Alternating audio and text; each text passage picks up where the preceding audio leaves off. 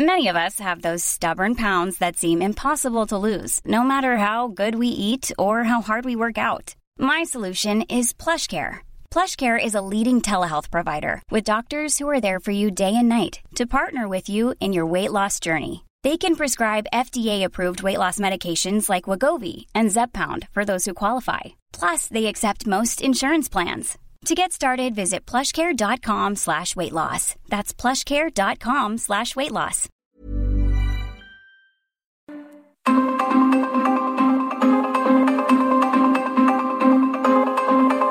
El Heraldo Radio presenta Zona de Noticias con Manuel Zamacona. Zona de Noticias, el epicentro de la información.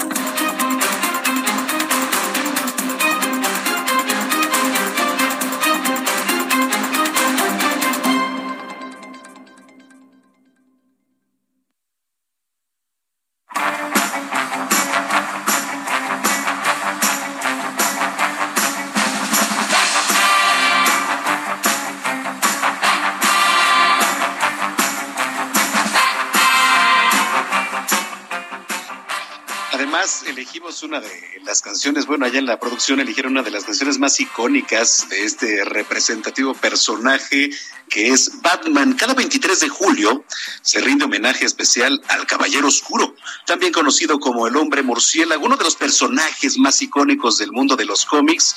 Hoy se celebra el Día de Batman.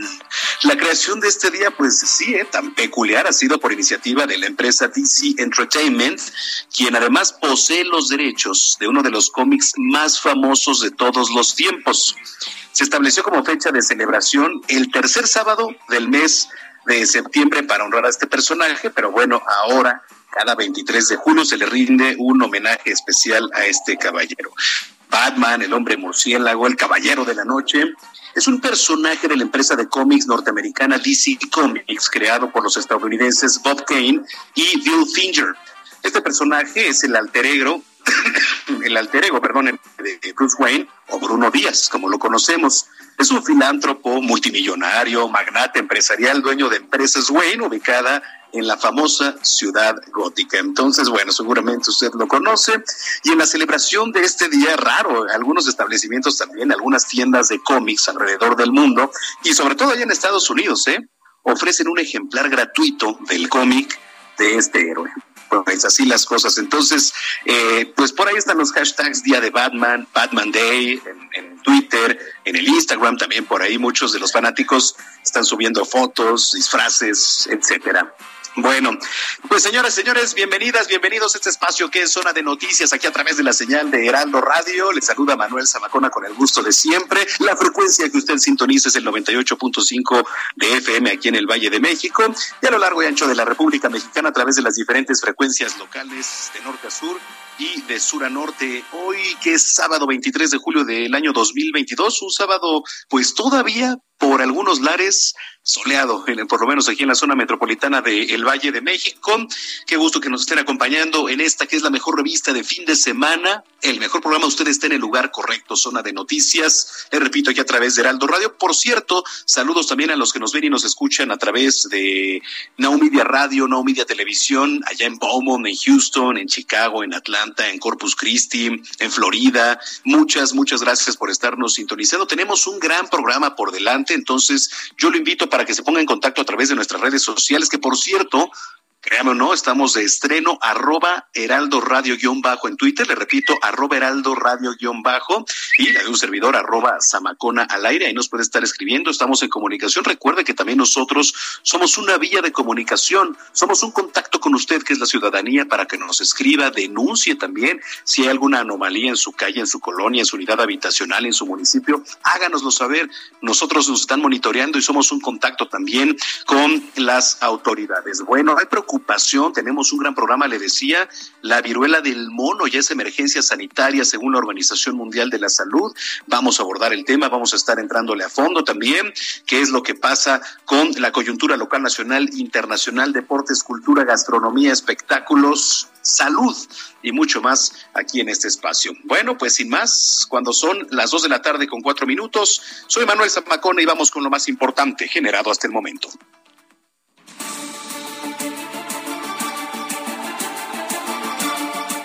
Le platico que llegaron a México los primeros 60 médicos especialistas cubanos de un total de 500 que van a reforzar el sistema de salud público en el país. Los especialistas de la salud llegan a territorio nacional por un acuerdo entre los presidentes López Obrador y el cubano Miguel Díaz Canel.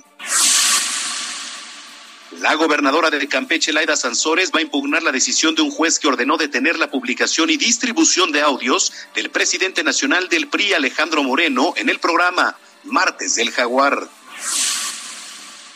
El crimen organizado está detrás de la tala clandestina en el suelo de conservación en las alcaldías Tlalpan y Milpa Alta. Esto lo reconoció la jefa de gobierno de la Ciudad de México, Claudia Sheinbaum. La titular del Ejecutivo local señaló que ya se hacen las investigaciones correspondientes para determinar los grupos que están detrás de estos ilícitos, así como el destino de la madera.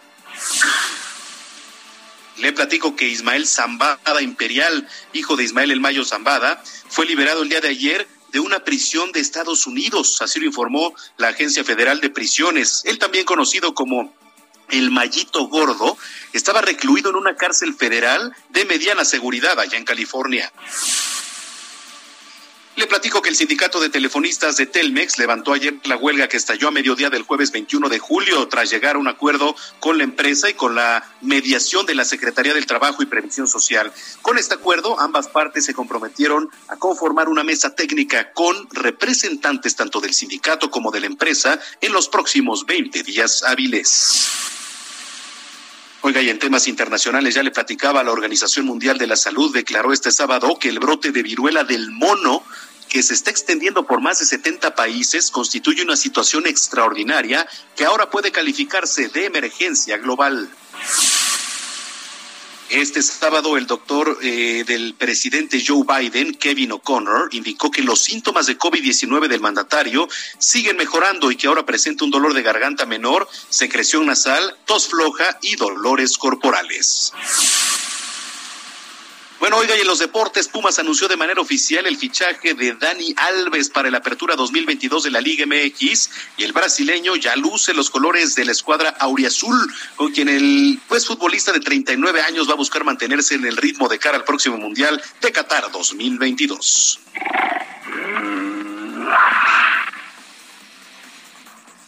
Bueno, y Charles Leclerc saldrá primero este domingo en el Gran Premio de Francia, el duodécimo del Mundial de la Fórmula 1 que se disputa en el circuito de Paul Richard de Le Castellet de Castellet, en donde el mexicano Sergio Checo Pérez va a arrancar en tercero y el español Fernando Alonso lo hará desde la séptima posición.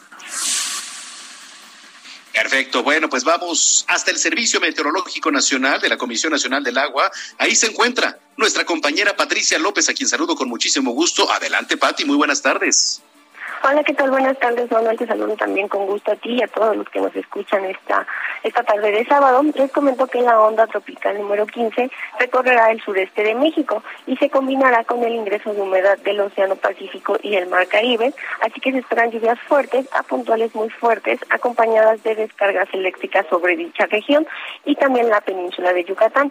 También se están pronosticando lluvias puntuales intensas, las cuales podrían originar incremento en los niveles de ríos y arroyos inundaciones y deslaves en zonas bajas de Veracruz, Oaxaca y Chiapas.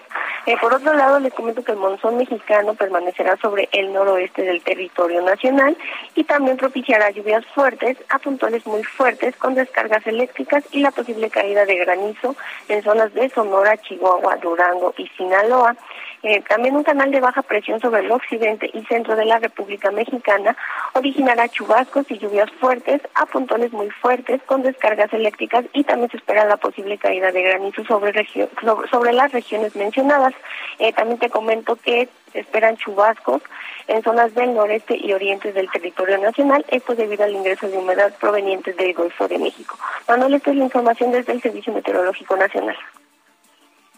Bueno, pues ahí está la información. Te agradezco mucho, Pati. Pues nada, hasta luego. Hasta luego. Y es momento de recorrer las calles de la Ciudad de México. Ahí se encuentra nuestro compañero Daniel Magaña con el reporte vial. Adelante, Daniel.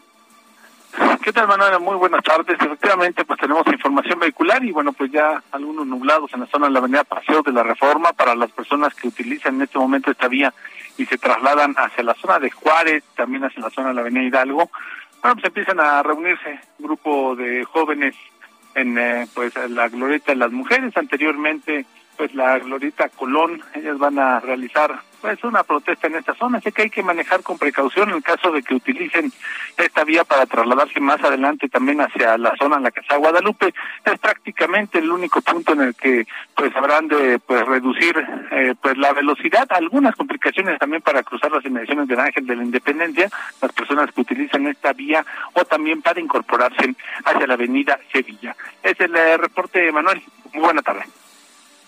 Bueno, pues vamos a estar pendientes. Gracias por la información, Daniel.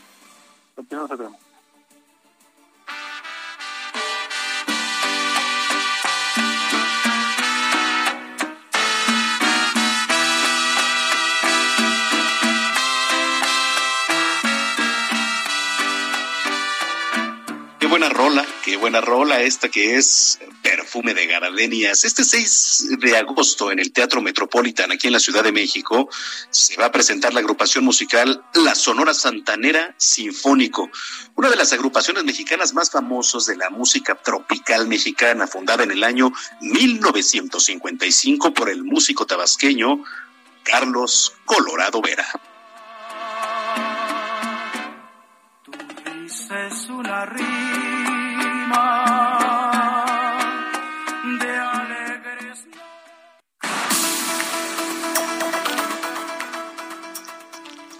Ya son las dos de la tarde con once minutos en el tiempo del centro del país, las dos con once. Al inicio de este espacio le platicaba que llegaron a México los primeros médicos especialistas cubanos que el presidente Andrés Manuel López Obrador pactó con el presidente cubano este Díaz Canel entre tanta controversia, entre tantas manifestaciones aquí por parte de médicos especialistas, de médicos generales mexicanos, por supuesto, gente que está buscando oportunidad aquí en nuestro país, ¿qué cree? Pues de repente le dicen, no, es que ya tenemos un acuerdo con Cuba, pues para que médicos especialistas estén laborando aquí en nuestro país. Y bueno, ¿cuál es el principal objetivo también? Que estén operando en muchas de las zonas serranas en donde a veces pues no hay alcance no hay alcance de médicos. Eh, yo no sé, digo, la verdad es que es, es un tema a debatir, pero sigo insistiendo en que hay médicos mexicanos que lo pueden hacer. Hay tantos pasantes, hay tanta gente que está buscando oportunidades que me parece que que podrían hacer esa labor sin ningún tipo de problema. Eh, en unos momentos vamos a enlazarnos, ya está en la línea telefónica para ampliarnos el tema, nuestro compañero Iván Saldaña. Adelante, Iván, te escuchamos. ¿Qué tal, Manuel, amigos del auditorio? Muy buenas tardes. Sí, va concluyendo este evento del presidente Andrés Manuel López Obrador, donde lo adelantaban bien. El presidente López Obrador el día de hoy, pues básicamente formalizó la llegada, el arribo de los primeros el primer grupo de médicos especialistas de Cuba de, de más de 500, decimos más de 500 porque eh, se habló aquí en este evento, eh, en entrevista al coordinador de hospitales de Nayarit, señalaba que pues eh, serían poco más de entre 700 y 900 médicos los que se están esperando. Sin embargo, bueno, está el dato ahorita que los médicos ya llegaron, es un grupo de alrededor de 60 médicos especialistas cubanos. Eh, ellos se van, van a empezar funciones a partir del próximo lunes y en este evento que llevó a cabo el presidente Andrés Manuel López Obrador fue eh, la supervisión del plan de salud INS Bienestar en Nayarit, en la unidad médica INS Bienestar en el municipio de Rosa Morada. Aquí pues supervisó los avances, el presidente también habló de pues precisamente que es él dio la instrucción dijo ni siquiera el secretario de salud el, titular del IMSS ellos eh, dieron la instrucción de que se contratara a médicos extranjeros no dio detalles el presidente López Obrador de la llegada de los médicos cubanos sin embargo estaban presentes en el evento quisimos entrevistarlos Manuel eh, pues no hablaron los médicos cubanos traían la instrucción de eh, no no hablar, no no dieron eh, alguna declaración al respecto. Eh, por eso es que entrevistamos al coordinador de hospitales de Nayarit, quien fue quien nos detalló que a partir del lunes inician funciones, Manuel. Híjole, bueno, pues este sí, traían la instrucción, efectivamente, no, no han querido hablar, también nosotros estuvimos ahí contactando, tratando de hacer contacto, pero bueno, pues tendrán que hablar en algún momento, tendrán que exponer ¿no? ¿Qué es lo que vienen a hacer, las labores que vienen a realizar, etcétera? Pero bueno, Iván, te agradezco mucho que estés ahí en el lugar de los hechos. Muy buena tarde a todos. Muy buenas tardes, Iván Saldaña.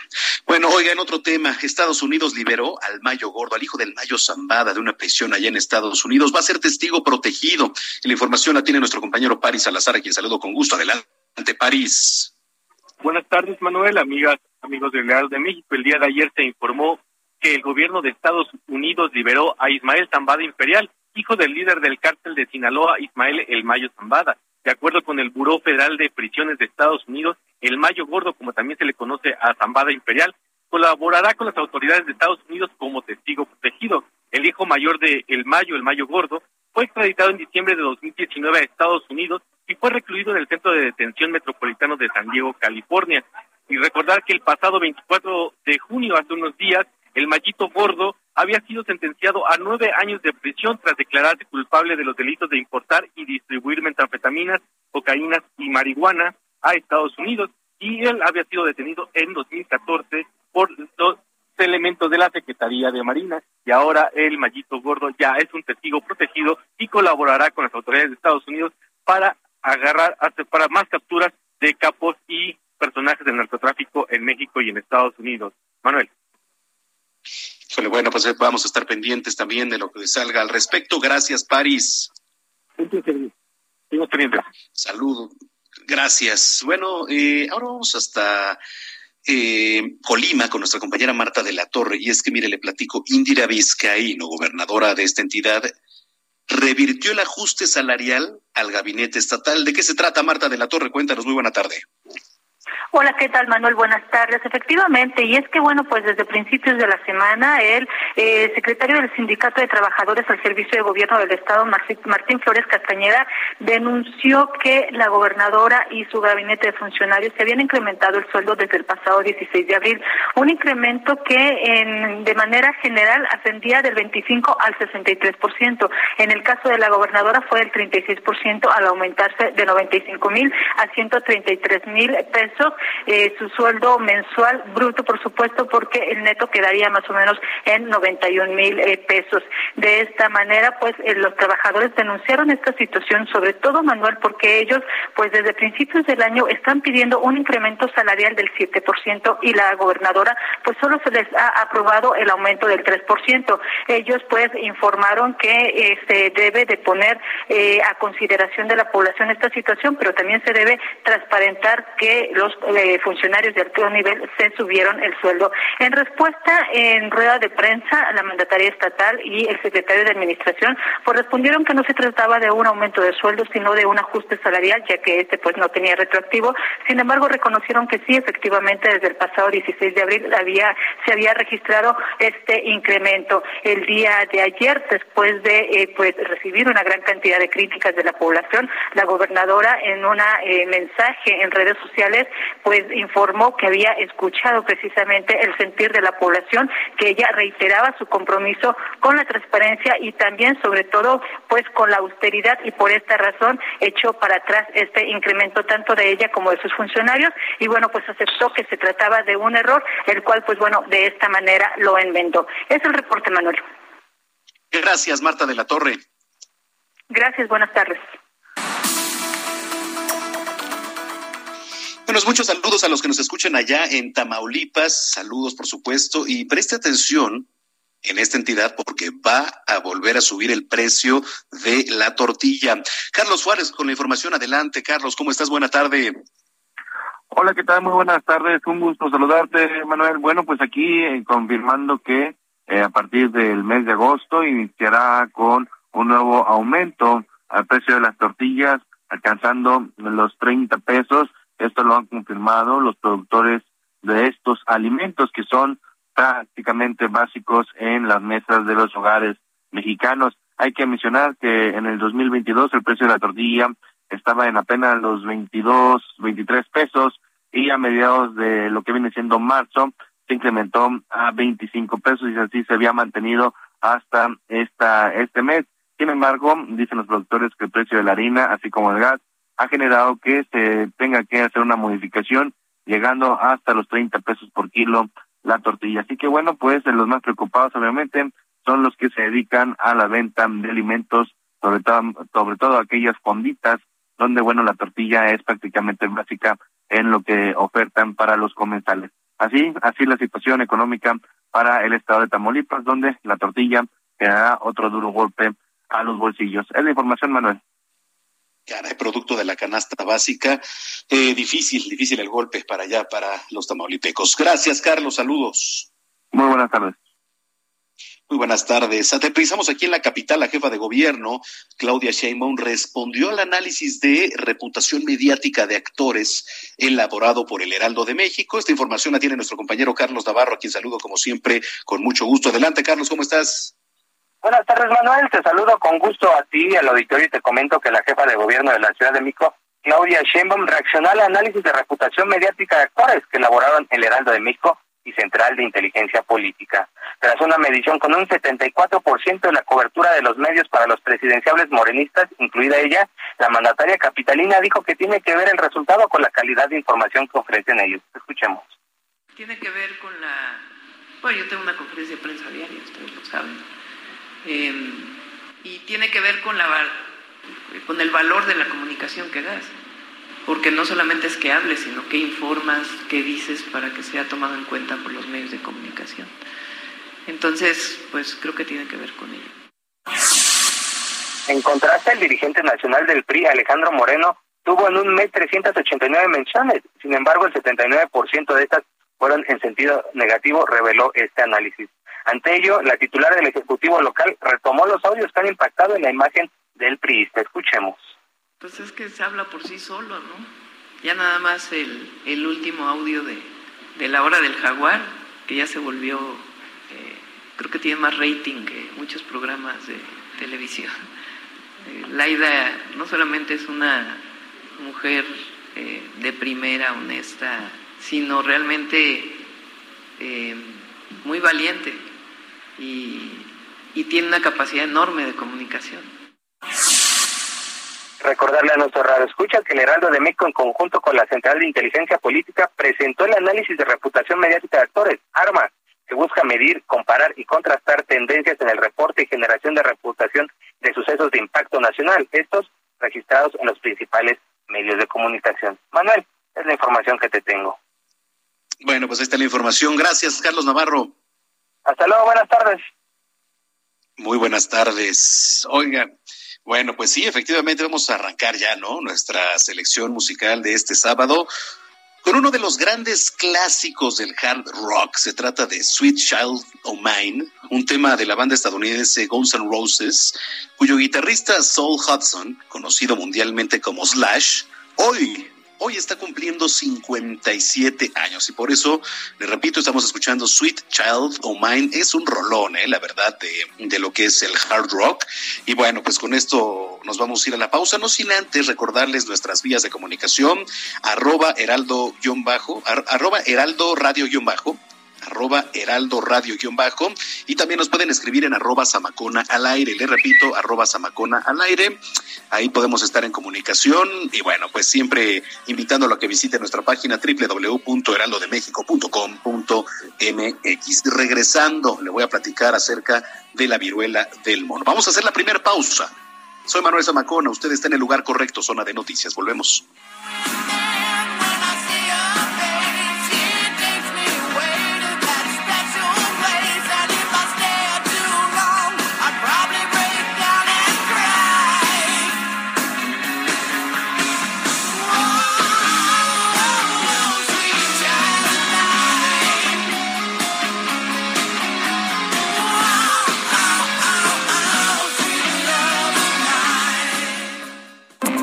A una pausa y regresamos con Manuel Zamacona a Zona de Noticias.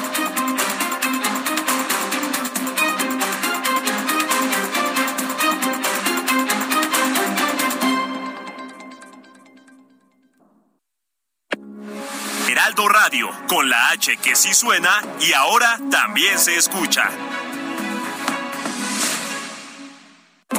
Ya estamos de regreso en Zona de Noticias con Manuel Zamacona por el Heraldo Radio.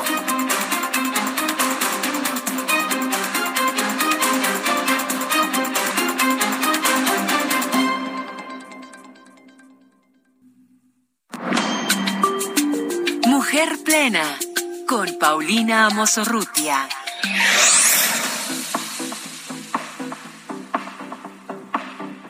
Pues ya son las dos de la tarde con 31 minutos en el tiempo del centro del país, las dos con 31. Gracias por continuar con nosotros aquí en Zona de Noticias a través de la señal de Heraldo Radio. Bueno, a ver qué tema también. El equilibrio de la familia y el trabajo con niños en casa por vacaciones. Bueno, a ver, ¿por dónde empezar? Porque además es un tema súper actual y ya está en la línea telefónica mi querida Paulina Amosurrutia, a quien saludo con muchísimo gusto, nuestra colaboradora. ¿Cómo estás, querida Pau? Fíjate que quiero antes que nada eh, honrar a ti y a tu equipo porque llueve, relampaguee, se enfermen, estén sanos, en casa, no en casa, trabajan. Creo que un periodista se diferencia de otros cuando sabe que, que informar es su labor principal y mi honor y mi respeto a ti y a todo tu equipo. Muchísimas gracias, querida Pau. Mira, yo también aprovecho para darle un reconocimiento a todo el equipo, porque bueno, ahora con estas dificultades del COVID hemos estado laborando por lo menos este fin de semana a distancia. No paramos, la verdad es que uno como periodista, y lo sabemos desde que empezamos la carrera, ¿no? O sea, no conocemos este los 15, 16 de septiembre, ni los 24 de diciembre, ni los primero de enero. O sea, la verdad es que pues es una labor constante, pero es parte de nuestro trabajo y nos encanta hacerlo. Entonces, pues aquí andamos. No, muchísimas felicidades. Y las que tampoco paramos, pues somos las mamás. Nada más que como el meme, pues ahora que, que tenemos a todos los niños en casa, lloramos de la felicidad, vamos a decir así, porque se nos complica la situación, ya ahora sí ya todos estamos en casa y a veces teníamos pues tiempos un poco más libres para hacer otras cosas, ya sea que trabajemos dentro o fuera del hogar y pues aquí van algunos tips para mantener la calma sobre todo para las mamás, Manuel, porque te acuerdas que en otra ocasión hablamos de qué hacer con los niños hace como mes y mes y medio, pero hoy, hoy los tips son para las mamás que como yo vamos a perder un poco la calma o la cordura, ¿cómo ves? Pues sí, porque digo, de repente estamos acostumbrados a, digamos, una, una rutina en donde los niños pues van a la escuela, de repente sí los atendemos, pero ya tenerlos todo el tiempo con las vacaciones, de repente como que decimos, ¿qué onda? ¿Qué hacemos? ¿No? Sí, y, y justo va a ser clavo, hay que tener una rutina escrita, eh, pegada en el refri de a qué horas nos levantamos, a qué horas desayunamos, qué tiempos tenemos para, para aparatos electrónicos, qué vamos a hacer que sea de provecho, no sé, leer un libro, hacer alguna manualidad y alguna salidita. Yo con mis cuatro, la verdad es que agarramos y hicimos una lista de qué nos ilusionaba, oye, que el jueves es dos por uno las nieves que nos gustan y entonces estamos tratando de tener una actividad de salida. Eso es primero, no pierdas el orden. Ese sería el primer punto que tenemos que pensar. Y luego, busca un espacio de silencio para ti o cinco minutos más bañándote, o levántate diez minutos antes y tómate un café en silencio.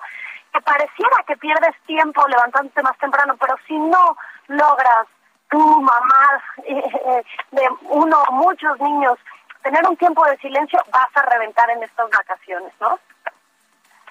Y a veces el único tiempo que tienes para el silencio es como dices es en la mañana porque pues en la noche ya es un poco más complicado etcétera. Entonces basta con que nos levantemos unos minutitos antes y pues hasta nos sirve de meditación no a ver esto viene el día de hoy y nos da energía para el resto del día. Sí y, y el último punto que sé que los niños me van a odiar pero revisa las calificaciones de tus hijos, date un par de semanas de descanso, pero luego revisa las calificaciones de tus hijos. Y donde van mal, ponles un ejercicio micro para todos los días. Acuérdate que los hábitos se hacen con cosas muy pequeñas, pero todos los días. Una piedra se rompe en el goteo, no en el tsunami. Entonces, si le fue mal en matemáticas, cheque el libro y di una suma diaria. Oye, que antes de dormir hazme esta suma, porque realmente sucede que desde la pandemia, la verdad es que los niños no tuvieron el desarrollo eh, escolar que esperábamos y ahora súmale otros dos necesitos, entonces no te creas que vas a tener que hacer de maestra sustituta, pero un ejercicio, oye, no lee pero absolutamente bien, pues entonces una hoja, por favor, una hoja, pero no dejes los puntos débiles de tus hijos que crezcan ahora en la vacación. Es importante, y, dices, a veces te van a odiar los niños, pero también es importante reforzar un poco de, las debilidades que encontramos en el ámbito escolar, ¿no? Creo que puede ser ahí buena opción.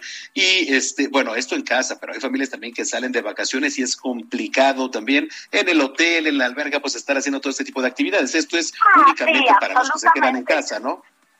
No, es que ninguna familia tiene ni la capacidad operativa ni económica para estar los dos meses de vacaciones, ¿no? Entonces, cuando es vacaciones y salimos, pues todos vacacionamos. Pero cuando estamos en casa, sí necesitamos cierto orden, porque además los niños se ponen más groseros, más azucarados, porque de repente empiezas a ver que ya no hay galletas, que ya no hay dulce, que ya no hay refresco, y entonces todos nos ponemos mal. Entonces la idea es un poco de orden y estructura, un poco de hábitos nocturnos y de comidas principalmente y no quites el dedo del renglón en lo que les va mal. No sé si te tocó, Manuel, pero teníamos un libro que se llamaba el libro mágico, ¿no? Entonces hacías buena letra. Pues si el chamaco de secundaria también tiene una letra horrible, aunque se burle, sácale unas caligrafías y dile, mira, te prometo que te presto el celular media hora más, pero unos circulitos, se va a reír, te va a bullear tu propio hijo, pero pues eso nos toca hacer a las mamás hay que, hay que, yo digo que eh, los hábitos que les damos a los hijos es las cosas que les pones en la mochila que se van a llevar cuando tú ya no estés, ¿no? Entonces, entre más cosas les puedas meter, mejor. Y pues los hijos después no se van a quejar, entonces mejor que se quejen de cosas que les dejas para la vida. Sí, totalmente. Oye, ¿qué recomendaciones desde tu experiencia? Porque vaya que si tienes experiencia en este ámbito, mi querida Pau, les puedes dar a las mamás que nos están escuchando en cuanto a la paciencia, porque de repente dices, sí, ponemos actividades, etcétera, pero llega un momento en que las algunas mamás estallan, ¿no? Dicen, ya no puedo más. ¿Algún tip?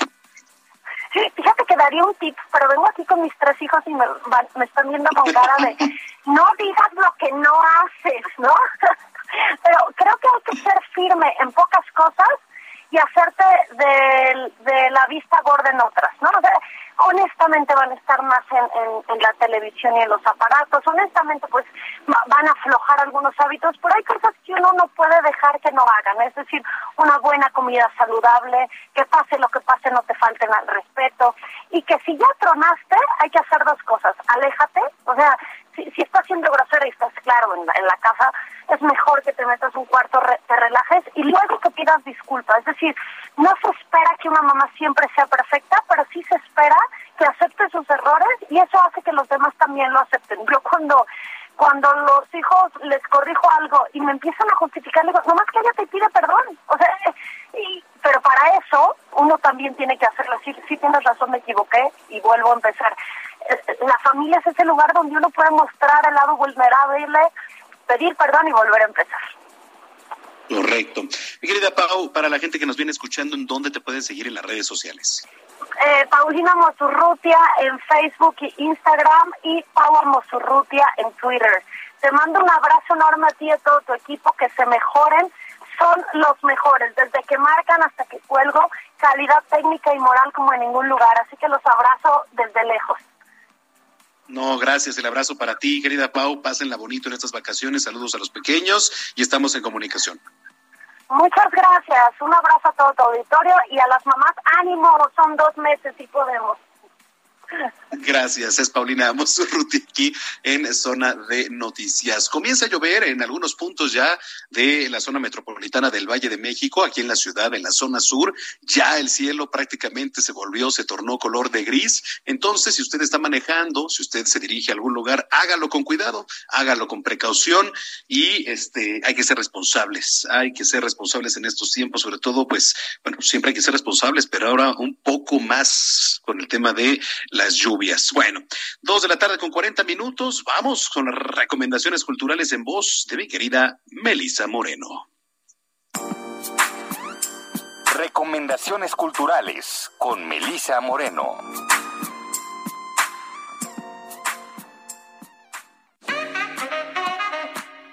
Bienvenidos a la Agenda Cultural del Heraldo de México. Yo soy Melisa Moreno y esta es nuestra selección para Zona de Noticias. En los últimos 10 años, Tania Candiani ha conformado una intensa red de codificaciones y asociaciones discursivas y materiales entre el arte, literatura, historia, ciencia, arquitectura, naturaleza, música y, por supuesto, sonido. Su trabajo se vale de una noción expandida de la idea de traducción como proceso y como herramienta transdisciplinar para decodificar información en narrativas diversas.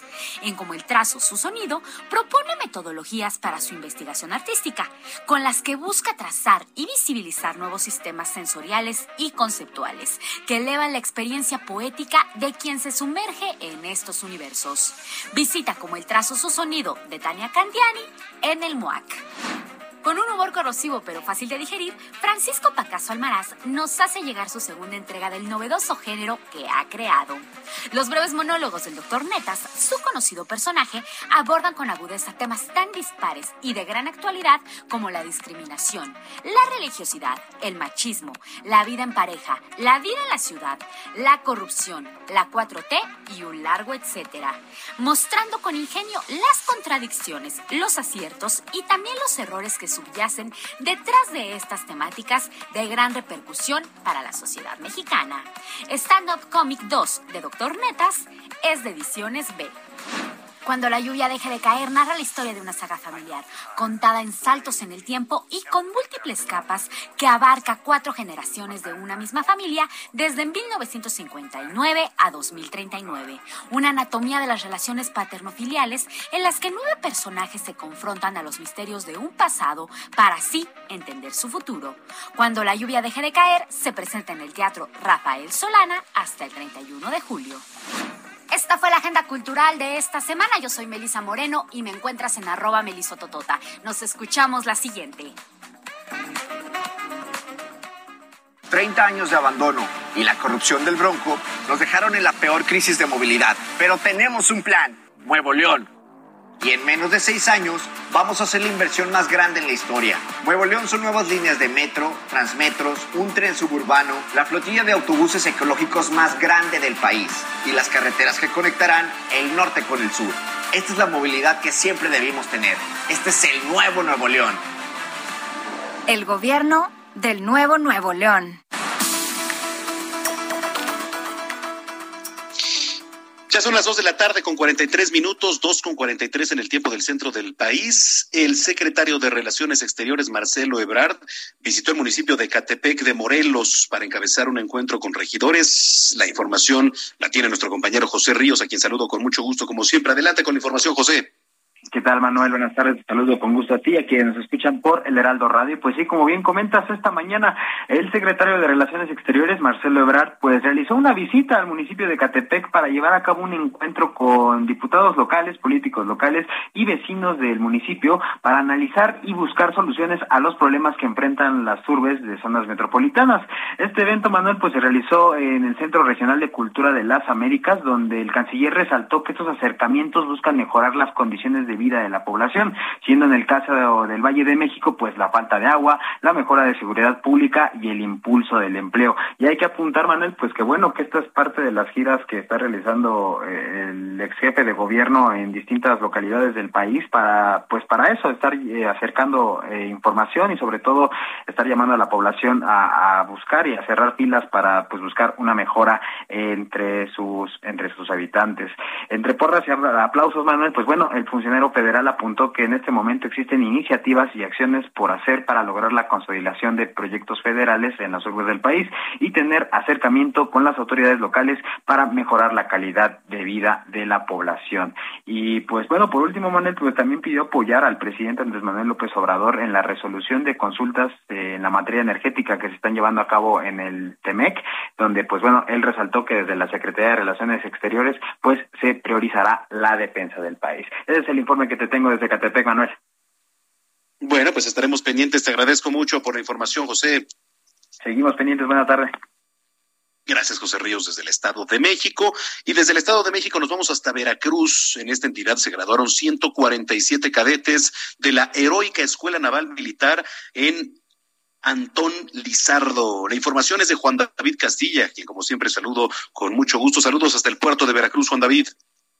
Muy buenas tardes, Manuel. Te saludo con mucho gusto desde el estado de Veracruz. Efectivamente, un total de 147 guardiamarinas de la generación 2017-2022 se graduaron en una ceremonia que se llevó a cabo en Veracruz acompañados de su madrina, Rosa Isela Rodríguez, secretaria de Seguridad y Protección Ciudadana. El acto se llevó a cabo en el campo de honor de la heroica Escuela Naval Militar ubicada en Antón Lizardo, municipio de Alvarado, muy cerca del puerto de Veracruz.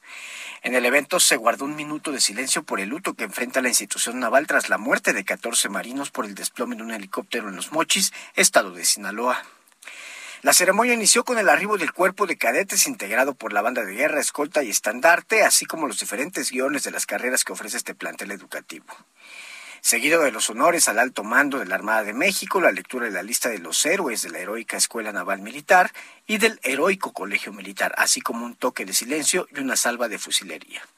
El almirante José Rafael Ojeda Durán, secretario de Marina, destacó que este año la heroica Escuela Naval Militar, baluarte de la educación naval, cumple 125 años de servir a la nación formando dignas y dignos hijos de la patria y de lo que hoy egresa una generación más de jóvenes dispuestos a servir a México. Ojeda Durán nos exhortó a entregar la vida por las y los mexicanos con trabajo honrado, desterrando cualquier acto de corrupción. Para finalizar, el dispositivo de honores desfiló ante el público presente, entonando el himno de la heroica Escuela Naval Militar. De esta manera, la Secretaría de Marina Armada de México, a través de la Universidad Naval, se congratula por el egreso de una generación más de guardiamarinas de la heroica Escuela Naval Militar, jóvenes líderes en la profesión naval. Este es el reporte desde Veracruz. Manuel, excelente tarde. Gracias, igualmente para ti, excelente tarde, Juan David Castilla, desde el puerto de Veracruz y desde allá nos vamos al norte, allá en Nuevo León, reportan agua y drenaje de Monterrey, solo el 9% de promedio de lluvia, tan solo en el mes de julio, digo, aquí en la zona metropolitana, por lo menos, aquí en la Ciudad de México, en el Valle de México, está lloviendo. ¿Cómo está el tema del agua por allá? Daniela García, qué gusto saludarte, ¿cómo estás? Buenas tardes, Manuel. Pues el día de ayer se da a conocer esta información. No son buenas noticias para Nuevo León porque el promedio de lluvias durante el mes de julio solo llegó al 9% del esperado, lo que ha dificultado la recuperación de las presas del estado, según informó el director de agua y drenaje de Monterrey, Juan Ignacio Barragán. En rueda de prensa, el funcionario informó que en la zona citrícola llevó, llovió un 10% del esperado, mientras que en la zona metropolitana llegó al 9%. Esto, pues, eh, comenta no hay manera de contradecir que ha sido prácticamente nulas las lluvias durante el mes de julio. Pero vamos a escuchar cómo lo comentó Juan Ignacio Barragán, director de Agua Drenaje de Monterrey. Hemos recibido solamente un 9% a esta fecha, a este día que estamos pues ya cerca del cierre del mes. Hemos recibido solamente un 9% de la precipitación promedio para un mes de julio en el estado. Y en particular en la región citrícola solamente hemos recibido un 10%. En la zona metropolitana nadie nos contradecirá que las lluvias han sido prácticamente nulas en este mes de julio. Evidentemente esta situación es algo que ha dificultado la recuperación particularmente de la presa Cerro Prieto y de la presa de la Boca. El director de la paraestatal pues también comentó que esperan buenas noticias a partir de la segunda quincena del próximo mes cuando mejoren las, las posibilidades de lluvia, lo que ayudaría a volver a operar la presa Cerro Prieto. Insistió que pese a la situación actual las expectativas son buenas, que la crisis de desabasto de agua estaría por terminar en el estado de Nuevo León. Esto, pues dijo, derivado de acciones como la estimulación de lluvias en la zona donde se ubican las presas que abastecen la zona metropolitana, así como la incorporación de agua donada por productores agrícolas agrícolas y la habilitación de pozos. De hecho, el día de ayer la autoridad informó que recuperó agua de una represa que se encontraba en un predio del municipio de Montemorelos, después de una inspección que realizaron elementos de la Secretaría de Medio Ambiente del Estado, la Comisión Nacional del Agua y Agua y Drenaje de Monterrey. Se utilizó maquinaria pesada para liberar este líquido para continuar su cauce hacia la presa El Cuchillo. Según informó la autoridad, el embalse se alimentaba por escurrimientos naturales. Tras liberarla, el agua se direccionó a un arroyo que desemboca en el arroyo Canoas. Posteriormente se conecta con el río Blanquillo, el río Ramos, el río Santa Catarina, sigue por el río San Juan para llegar finalmente a la presa El Cuchillo. Es la información que se da a conocer en las últimas horas en Nuevo León. Bueno, pues así la situación allá en Nuevo León. Te agradezco mucho el reporte. Gracias, Dani. Daniela García, ya desde Nuevo León.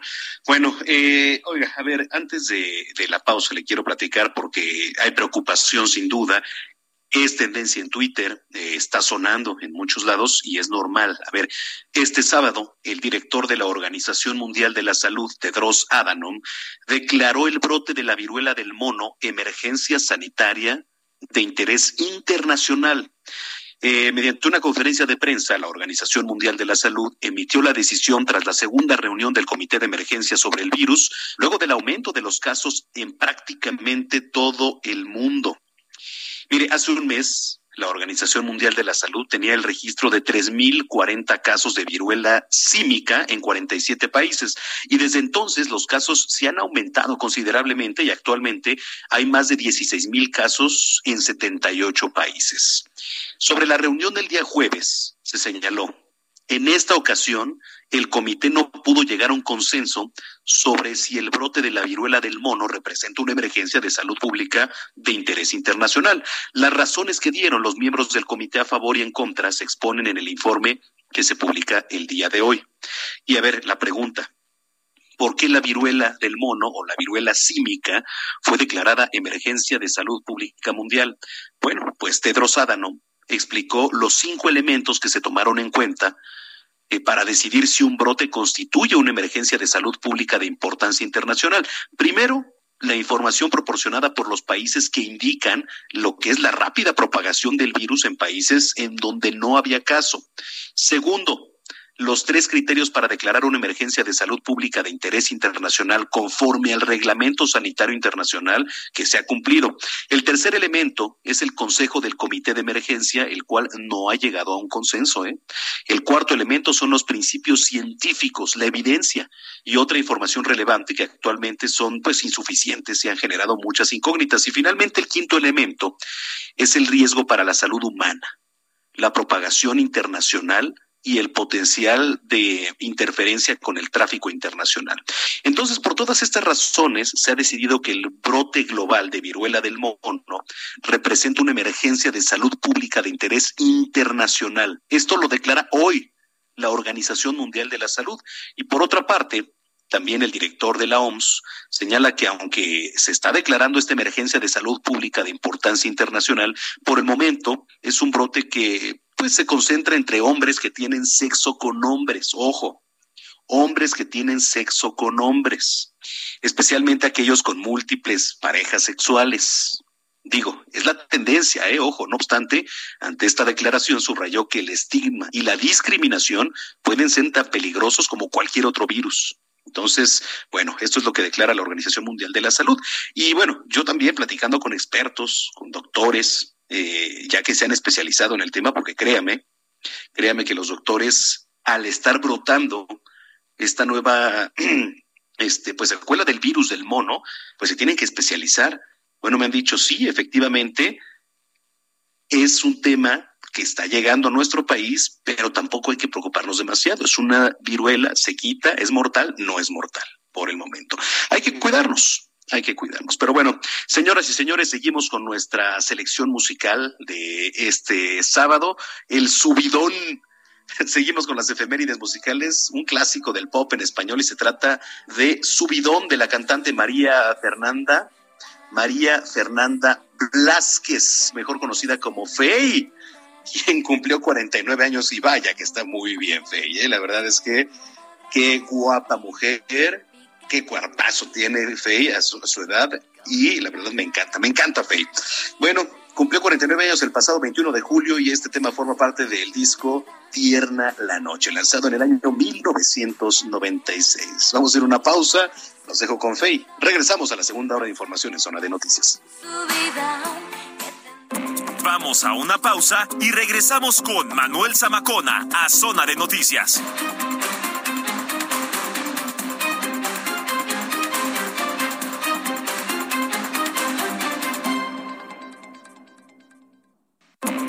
Estamos de regreso en Zona de Noticias con Manuel Zamacona por el Heraldo Radio.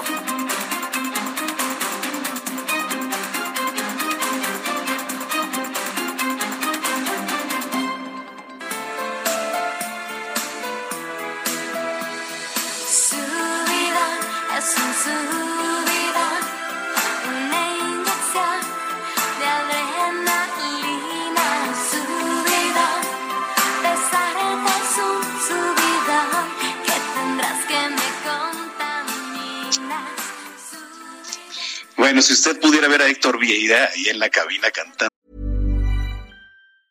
Burroughs Furniture is built for the way you live.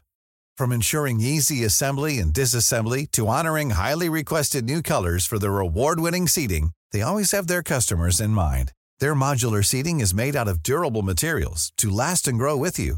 And with Burrow, you always get fast, free shipping. Get up to 60% off during Burrow's Memorial Day sale at burrow.com slash ACAST. That's burrow.com slash ACAST. burrow.com slash ACAST. subidón, qué barbaridad, ¿eh? Con todo.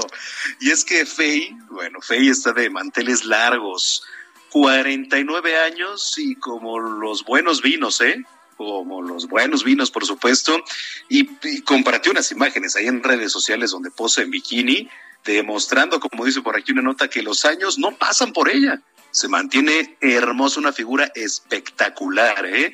La cual además, pues claro que sí, presume con mucho orgullo ahí en, en las redes sociales, donde además es muy activa, es muy activa Fe, entonces, bueno, pues Ahí está, estamos escuchando esto que es Subidón de María Fernanda Blasquez Gil. Ese es su nombre, aunque usted no lo crea. su nombre artístico es Fey, pero su nombre es María Fernanda Blasquez Gil, mejor conocida como Fey. Y por eso estamos escuchando Subidón. Ahora sí que, a ver, ponle un subidón de volumen, mi querido Vieira. Bueno,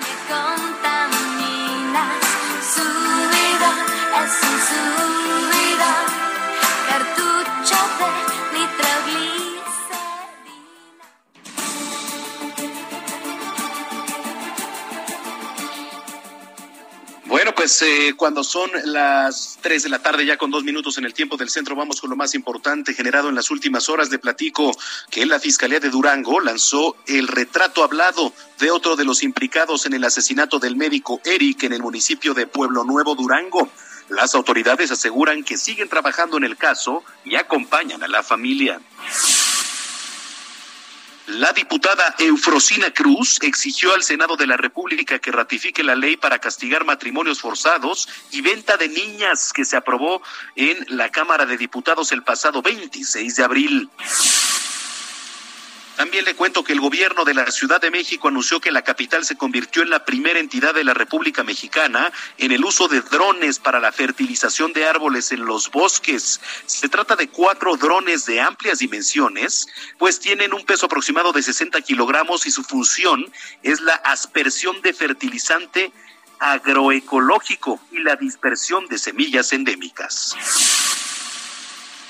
Los 12 felinos que fueron rescatados del santuario Black Jaguar White Tiger en la Ciudad de México llegaron a Puebla durante la madrugada de este sábado y se encuentran a salvo. Esto lo informó Frank Carlos Camacho, director general de Africam Safari. En temas internacionales, misiles rusos alcanzaron el puerto de Odessa en el sur de Ucrania, amenazando un acuerdo histórico firmado apenas ayer para desbloquear las exportaciones de grano desde los puertos del Mar Negro y aliviar la escasez mundial de alimentos causada por la guerra. Yo sé que otro debe estar hablando a tu oído. Bueno, pues el próximo sábado 27 de agosto llegará a la Arena Ciudad de México el concierto del brasileño Roberto Carlos quien inició su carrera musical a mediados de la década de 1950 y ha vendido más de 100 millones de álbumes en prácticamente todo el mundo. De decir, y en esa hora tú vas a acordarte de mí. Gastrolab, pasión por la cocina, con Paulina Abascal.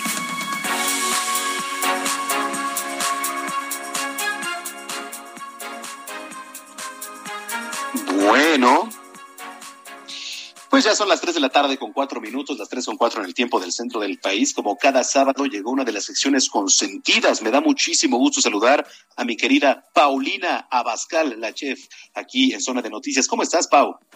¿Cómo estás, Manuel?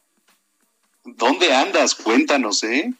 Estamos en Mexipan, es la expo más importante de panadería y pastelería y bueno, tú sabes que mi principal eh, profesión es la pastelería y, y vine aquí con, con varias marcas a trabajar un ratito. Pero ya sabes, Oye, que no puedo fallarte con la receta. ¿Me escuchas bien? Me, te escuchamos perfecto. Ay, qué bueno. Oye, pues a mí se me antoja para desayunar mañana unos huevitos a la cazuela. ¿Tú cómo ves? Me parece excelente, me encanta desayunar huevitos. Pues mira, esta receta está muy sencilla. Tú vas a poner en una sartén o en un comal jitomate, unas dos piezas, Ajá, con tres piezas de tomate verde, ajá, un cuarto de cebolla,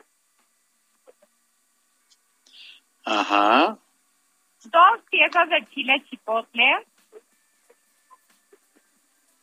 ujú, un diente chiquito de ajo. Ujú. Y vas a poner todo eso a que se empiece a tatemar en tu sartén o en tu comal.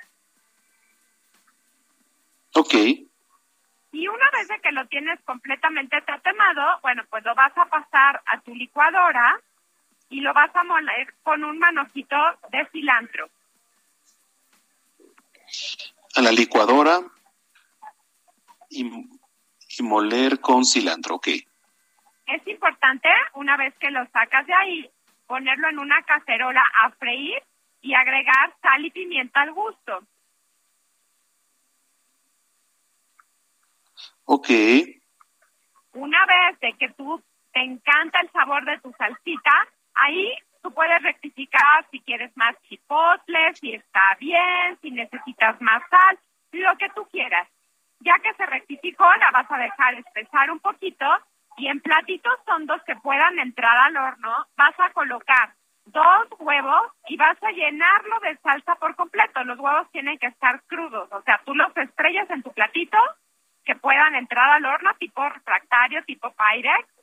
Le pones la salsita, le vas a poner un poco de queso manchego por encima rallado y los metes a hornear.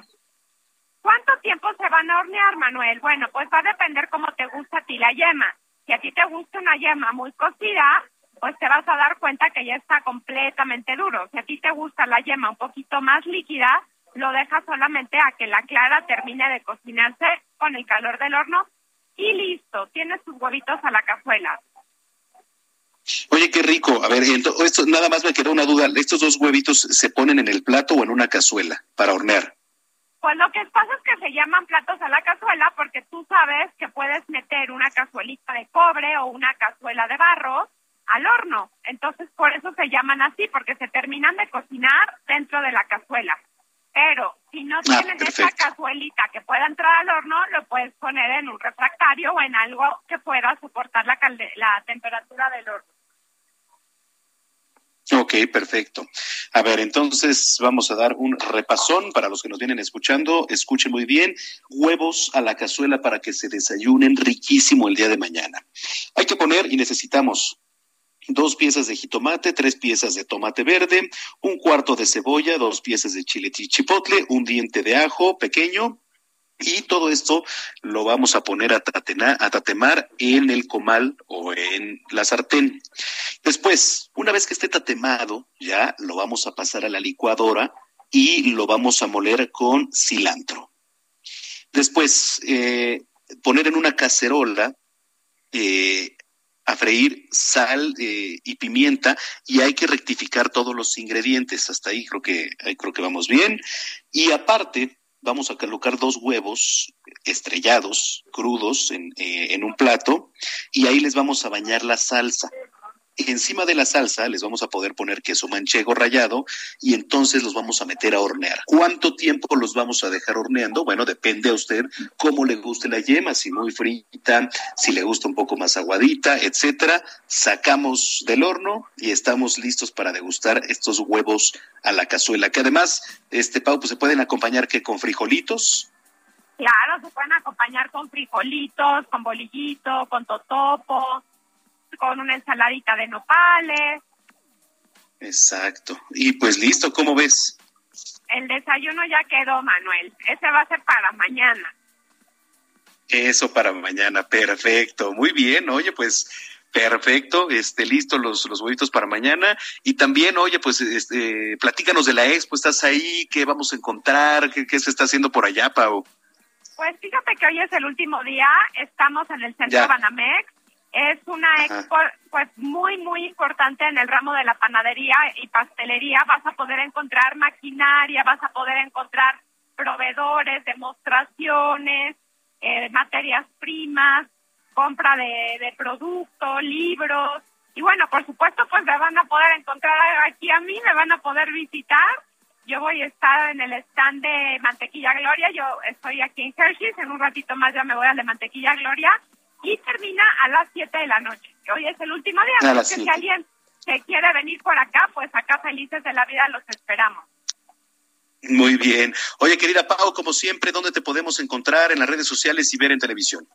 Claro, bueno, ya sabemos que estamos de manteles largos porque tenemos desde hace poquito tiempo el estilo de Paulina Bascal en el Heraldo Televisión, Canal 8 de Televisión Abierta, también estamos por Easy Sky y todos los lunes, miércoles y viernes pueden ver mi programa. Martes y jueves me encuentran también por el Heraldo Media Group en Gastrolab y ya sabes que todo lo encuentran en la plataforma del Heraldo Media Group. Y ya los que quieran seguir esta receta, muchas más, como de las que platicamos los sábados, bueno, pues las van a poder encontrar en mis redes sociales, que son Paulina Bascal, el de la palomita azul, no acepta imitaciones. Correcto. Oye, te mando un gran abrazo, un beso enorme, pásala bien, muchas felicidades y estamos en contacto. Igualmente. Bye, bye. Bonito sábado. Igualmente para ti, Paulina Abascal, aquí en Zona de Noticias. Son las 3 de la tarde ya con 12 minutos.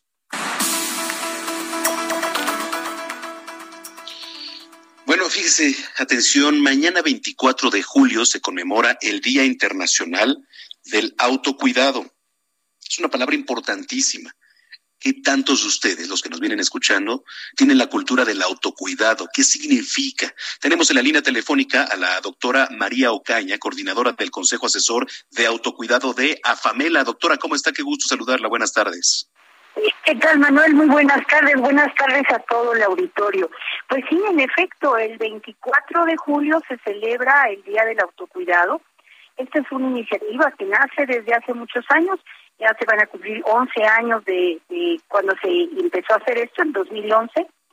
Y es tan importante como tener en cuenta, eh, por ejemplo, un dato que me parece que es digno de, de, de compartir con todos es ¿Por qué es 24 de julio?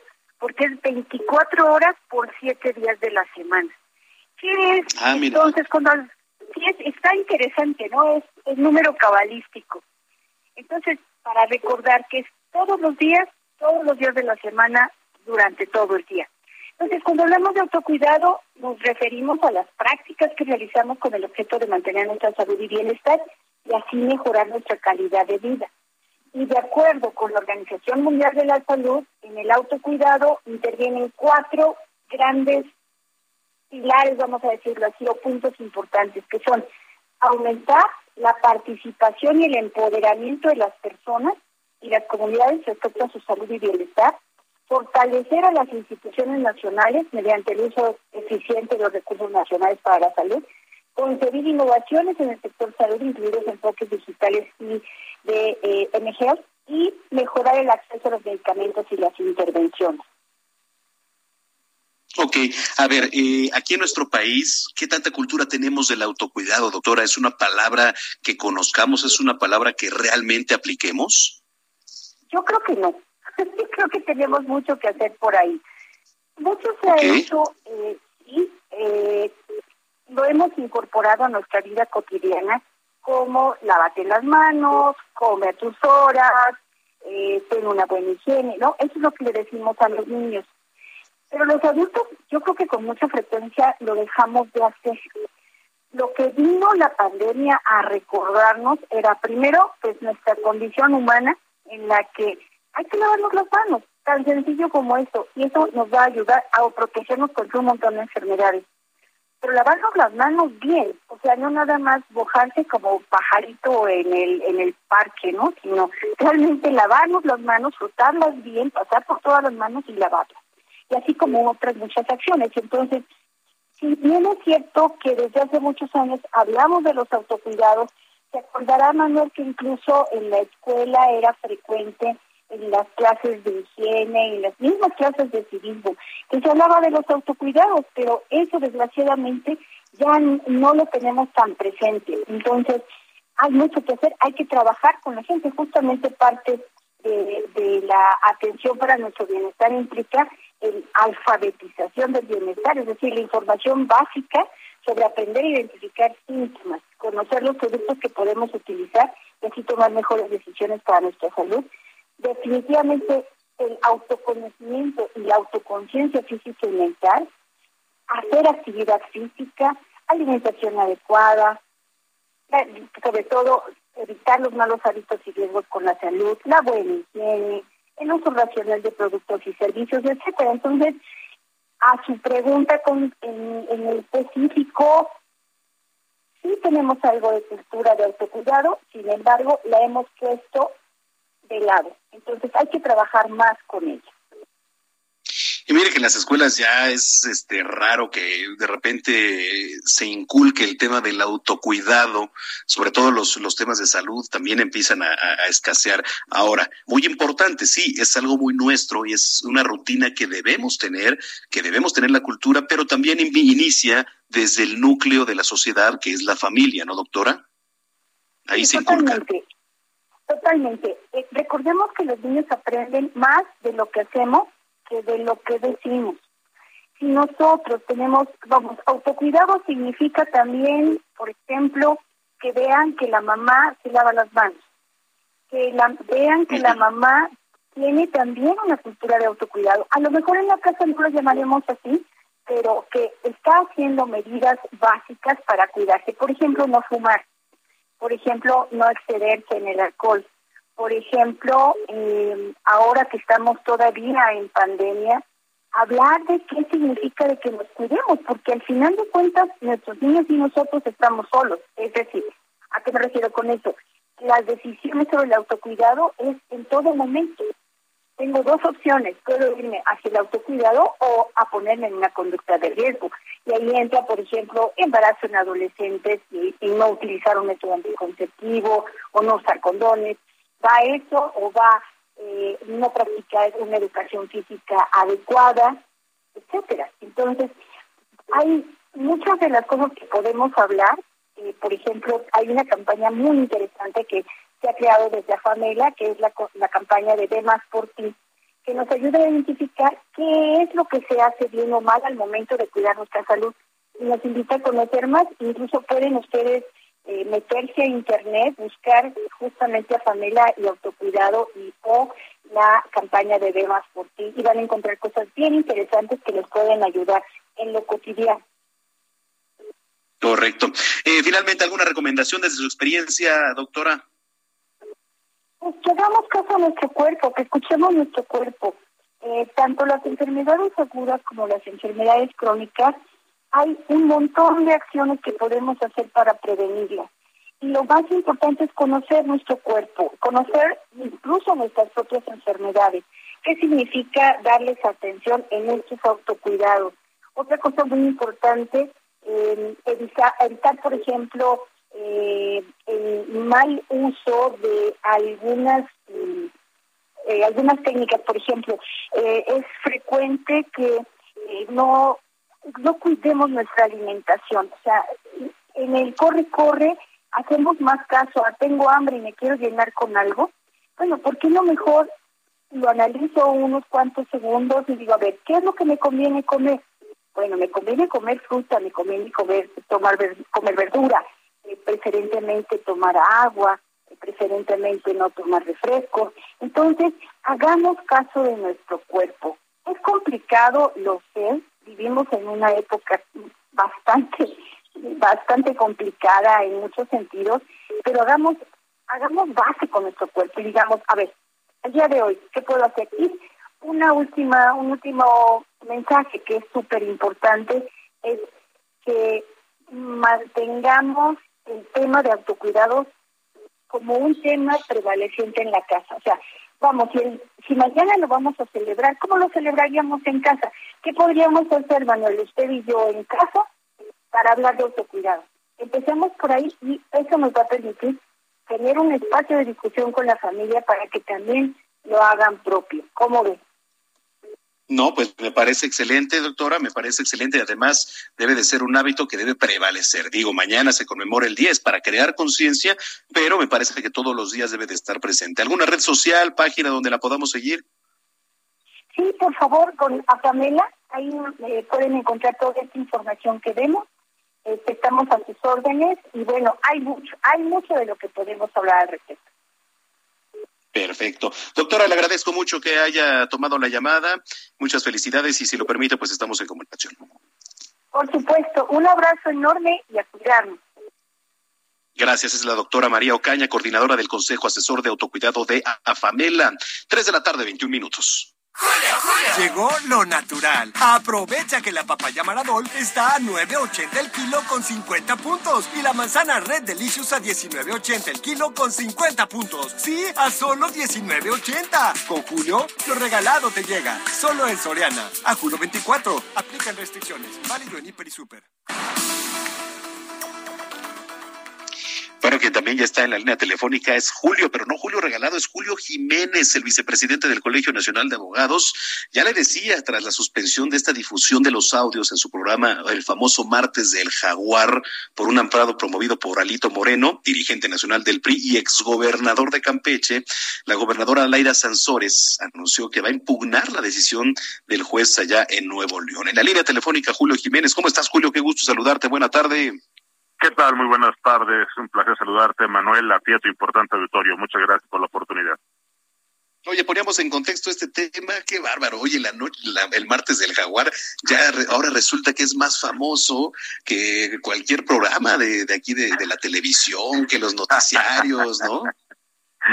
Efectivamente, Manuel, desafortunadamente esta campaña que ha emprendido la gobernadora de eh, Campeche, Laida Sansores en contra del líder nacional priista Alito Moreno, Alejandro Moreno, pues es, es un, ejercicio en donde, igual que el presidente de la República, Andrés Manuel López Obrador, han sabido llegarle al interés, al ánimo, pues a lo mejor al corazón de los electores, de los ciudadanos, que bueno, pues ya ven con agrado, ven con, con incluso hasta con gran rating, vemos que estos programas como La Noche del Jaguar se han vuelto ya emblemáticos, ya son esperados cada semana, y bueno, pues estos programas en donde tal parece que se vuelven estos eh, programas de, de, escándalo, de escarnio, de denuncia ciudadana, pues en donde se están, de manera ilegal, te quiero decir, amable Vitorio, Manuel, de manera ilegal se están filtrando, se está haciendo ejercicio de espionaje hacia el líder nacional priista Alejandro Moreno, se está ejerciendo una estrategia de persecución política y se está difamando, o al menos se está exhibiendo públicamente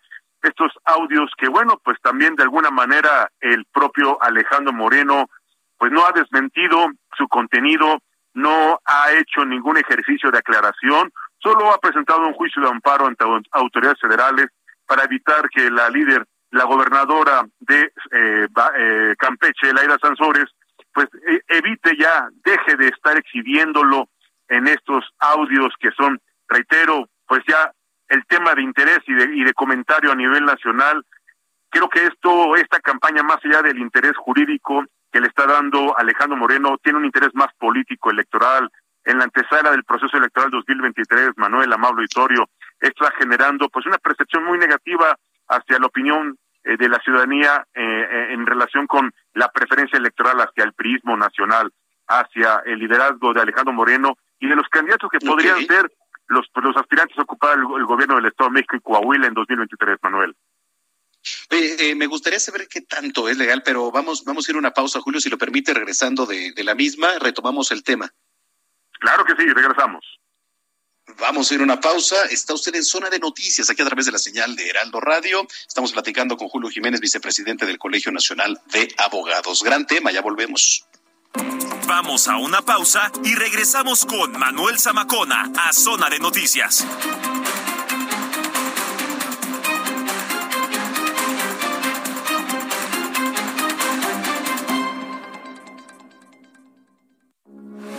Heraldo Radio 98.5 FM, una estación de Heraldo Media Group transmitiendo desde Avenida Insurgente Sur 1271, Torre Carrachi, con 100.000 watts de potencia radiada.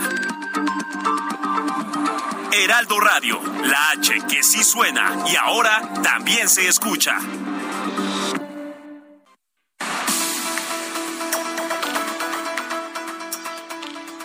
Pues ya son las 3 de la tarde con 30 minutos, las 3 con 30 en el tiempo del centro del país. Entramos de lleno esta última media hora de información, la recta final aquí en Zona de Noticias y estábamos platicando de un tema pues, que ha causado controversia, que ha causado tema por ahí de embache político, que es normal. Pero yo lo que preguntaba es hasta dónde hasta dónde legalmente se puede exhibir a través de audios y a través de un programa llamado Martes del Jaguar, que conduce la gobernadora de Campeche, Laida Sansores, al presidente nacional del PRI, Alejandro Moreno. Estábamos platicando con Julio Jiménez, vicepresidente del Colegio Nacional de Abogados. Julio, eh, ¿cómo lo ves en el tema legal?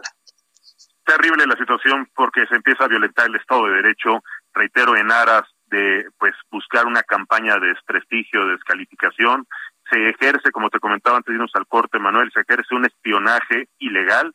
Recordemos que la intervención de comunicaciones de carácter privado solo pueden darse con la autorización de una orden de un juez federal. Solo un juez podría autorizar la intervención de comunicaciones de carácter privado.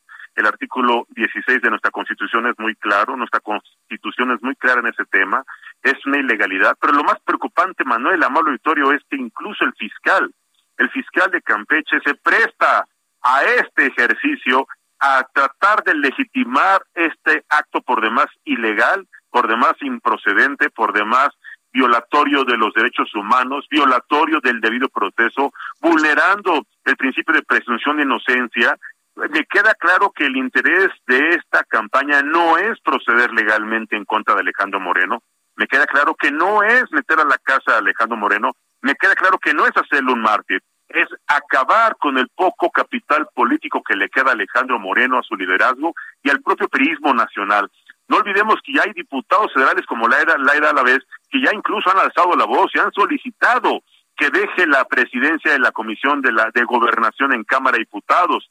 Y bueno, hay otras voces que incluso Manuel Amado Vitorio han exigido que pida licencia a su cargo como diputado federal y sea sometido a la investigación que incluso la propia Fiscalía General de la República en algún momento pues hizo público en sus redes sociales la indagatoria de una carpeta de investigación por diversos delitos en contra de Alejandro Moreno.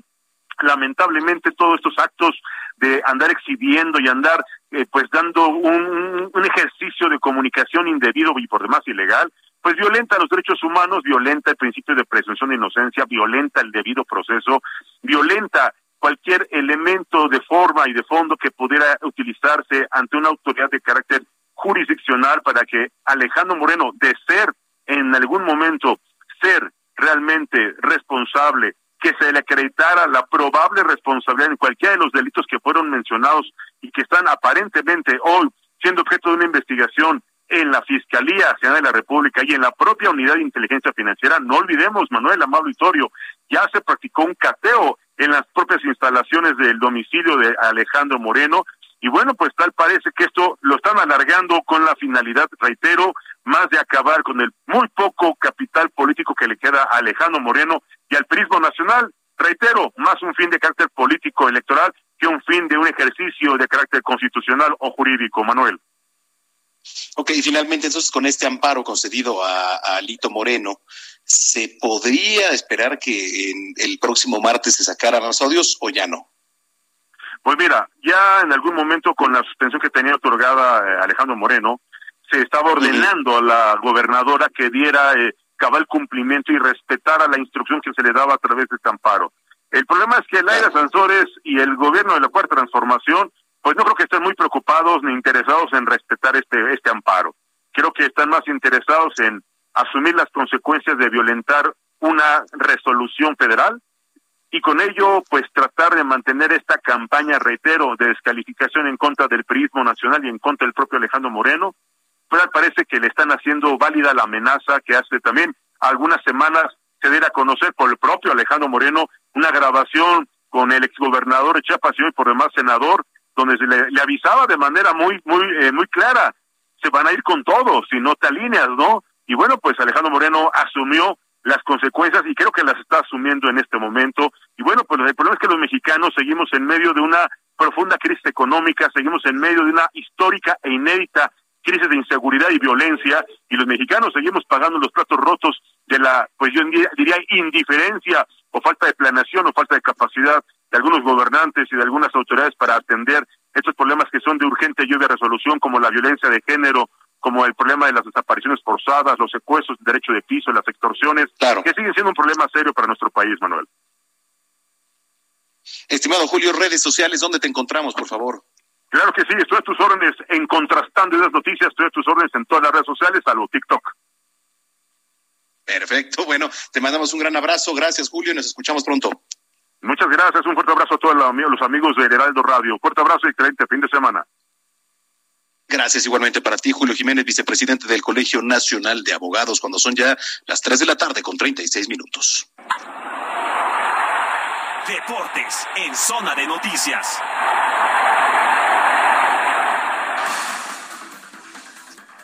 Bueno, pues vámonos rápidamente a los deportes. Hoy en voz de mi querido Jorge Vile, a quien saludo con muchísimo gusto, periodista, conductor aquí de Heraldo Radio. ¿Cómo estás, Jorge? Gusto saludarte. Señor Zamacona, un gustazo compartir contigo este espacio de deportes y la verdad es que hoy los queremos invitar a nuestra función de boxeo que tendremos esta noche a través del Heraldo Radio en el 98.5. Vamos a tener una función muy entretenida con jóvenes valores a partir de las nueve iniciamos, vamos a tener a un jovencito, peso completo, 22 años, mexicano, no solamente es boxeador, ahí te va. ¿Sabes a qué se dedica este jovencito? ¿A qué? Es taquero allá en Atizapán de Zaragoza, él hace tacos de carnitas y de verdad son buenísimos, yo ya tuve el gusto de, de probarlos, buenísimos en el mercado de Atizapán, ahí vayan a buscar a Baldo, es inconfundible, simplemente verán el tamaño del angelito, es peso completo y, va a pelear esta noche, así que lo tendremos. Es, un jovencito que está empezando muy eh, muy chavo para la edición, apenas 22 años, entonces le queda un largo camino y va invicto en ocho apariciones, lleva seis knockouts, así que tiene la mano pesada el buen Baldo y Lagor, uno de los jóvenes que estará apareciendo este fin de semana a través de Ringside del Heraldo Radio. Y también tendremos al Camaleón, un jovencito que está en peso mosca, le dicen el Camaleón porque pasa de guardia zurda a guardia destra, es imperceptible, la verdad, cómo cambia tan rápido y lo hace de una forma tan eh, efectiva que, que, bueno, ahí lo vamos a tener también. Y bueno, hablando de eh, automovilismo, Checo Pérez va a salir en tercer lugar mañana muy temprano en el Gran Premio de Francia, así que estará Checo en tercer lugar, en segundo aparecerá Verstappen, su coequipero, y en primero Hamilton, el legendario piloto eh, británico, estará en la posición de privilegio, estará arrancando en la primera posición, así que se espera una muy buena carrera el día de mañana para que el mexicano pueda meterse otra vez al podio. Eh, tuvo problemas en las calificaciones, llegó a décimo y hoy la verdad es que tuvo un gran día. Checo apretó, estuvo en primer sitio, pero después tuvo algunos problemas que me parece que ya estarán resueltos para el día de mañana. La puesta a punto de motor seguramente ya la tiene bien estudiada el equipo y creo que puede subir nuevamente los dos Red Bulls al, al podio, así que será interesante, por supuesto, ver qué es lo que puede hacer Sergio Checo Pérez el día de mañana en este Gran Premio de Francia, regresa a la Fórmula 1 y con ello, pues, el piloto más importante para nosotros, que es obviamente Sergio el Checo Pérez. Es la información que tenemos al momento. Recuerden, los, los esperamos nueve de la noche en Ringside, el mejor lugar para vivir el boxeo. Ahí vamos a estar con eh, Alfredo Ruiz. Esta vez no estará con nosotros eh, el buen Eduardo Camarena, pero ahí vamos a andar echando grito y viviendo intensamente el, el boxeo. Me parece excelente, mi querido Jorge Mille. Oye, nada más rapidísimo porque causó mucho revuelo la llegada de Ah, Dani Alves Dani al Alves, conjunto sí, de, sí, de por los Pumas. ¿no? Digo, yo no soy hecho- realmente experto en, en el tema, en deportes, mucho menos en fútbol, pero creo que el tema pues va un poco más allá de, de lo no, futbolístico, ¿no? no. Sino, sino de lo taquillero. No, y, y- y para todos lados, ¿eh? Eh, así, va, así va a rugir Dani Alves. De hecho, hoy ya fue presentado, firmó contrato, eh, va a jugar con el número 33 en los dorsales. Un tipo que lo ha ganado todo. En donde se ha parado ha sido campeón, es referente, por supuesto, de la selección brasileña, va a jugar el próximo mundial. Dani Alves va a poner a México en los ojos del mundo entero. Esa es la realidad y creo que le viene muy bien al equipo de Pumas. Muchos decían, oye, ya 39 años, pero hay que ver lo que ha hecho Dani Alves, no solamente con los clubes, sino también con su selección. Eh, fue referente, por supuesto, con el Barcelona, lo mismo hizo con la Juventus. Entonces, en todos los equipos en donde ha estado, ha sido campeón. No hay jugador de fútbol que haya conseguido más campeonatos en la historia que Dani Alves. De ese tamaño es el brasileño que llega a los Pumas, pero me parece que también le da mucho brillo, no solamente al conjunto universitario que lo necesitaba, por supuesto, sobre todo en la saga, sino que le da mucho brillo también, por supuesto, al balompié mexicano en general.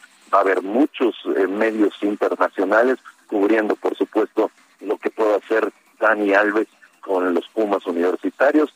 Ya hoy lo presentaron, dio algunas palabras y dijo, vengo a sembrar, yo vengo de un pueblo muy chiquito y quiero demostrarles que todos los sueños se pueden hacer realidad.